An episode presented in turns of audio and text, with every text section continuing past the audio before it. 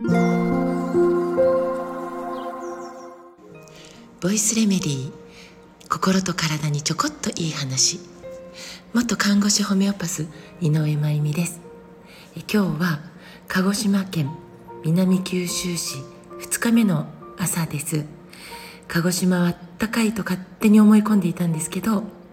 まさかのなかなかの寒さです、えー、こちらには毎月ね通わせていただいていて、えー、もう鹿児島は暑いというイメージが定着して いましたので、えー、鹿児島の寒さというのが結構新鮮な昨日今日となっております。で、えー、今日はいろは代表の株式会社いろは代表の中向井聡子さんが主催してくださってのお話し会の2日目なんですけど、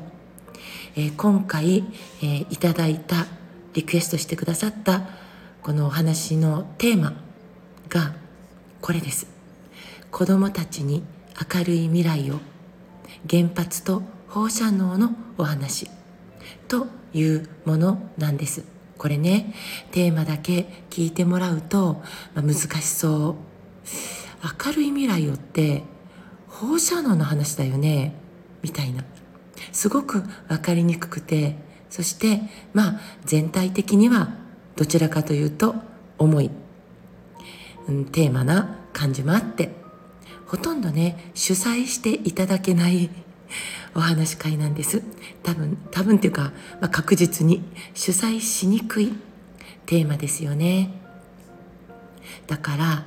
これを選んでいただけるだけでも感謝しかないです。もうとてもとても実は伝えたいから、ね、何を伝えたいかというと原発反対とか責任者出てこいとかそういうことではなくて私の場合は、ね、東日本大震災があって、ね、信じられない津波も襲ってきてで約2万人と言われる方々の命が、まあ、失われてその一人一人に家族があって悲しみがあって不安があって恐怖があってその上福島第一原発が大きすぎる事故を起こしてそこから今日までね何があったのか。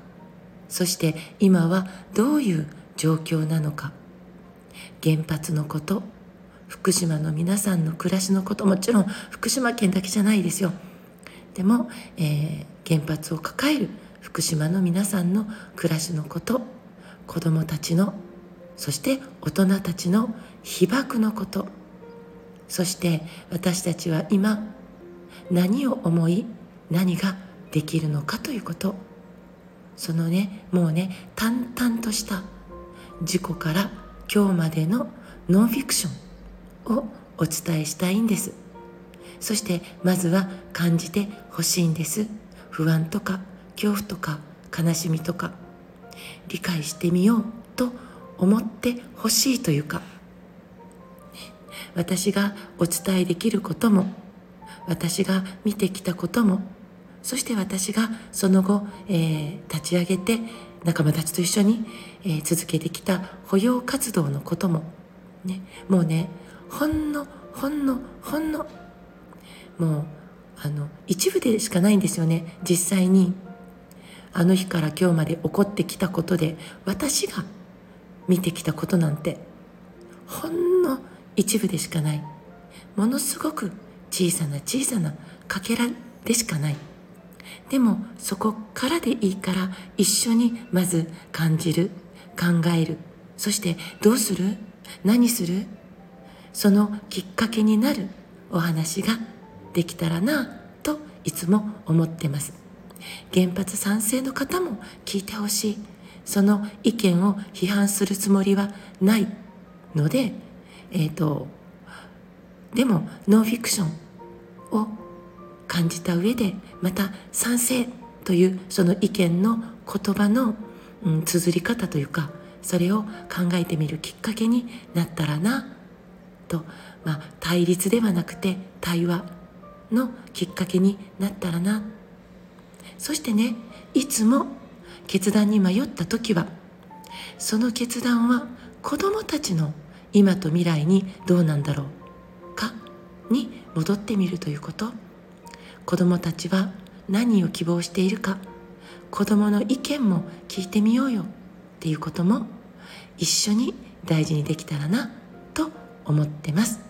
どうかぜひお近くの方は今日の10時から南九州市みんなのおうちでお話をさせていただきます。里子さんのご好意で無料開催となっています。ドタ参加歓迎します。ぜひてください。そしてそして嬉しいことに明日は大阪で同じ原発と放射能の話をさせていただきます。私がとても信頼して尊敬している友人がいます。藤原博信さんという方でこの博信さんの言葉いつかまたちゃんとお話ししたいんですけどこの博信さんのお母さんが数年前にこの話を聞いてくださってそしてその後年に1回は私が主催するからねと言ってくださっていてそれが明日です。もうすでに30名のご参加があると聞いています。本当に嬉しいんです、えー、私の、えお話会スケジュールの詳細はコメント欄のリットリンクからご確認いただけますのでお近くの方はぜひ、え来てください。ということで今日も最後まで聞いてくださってありがとうございます。また明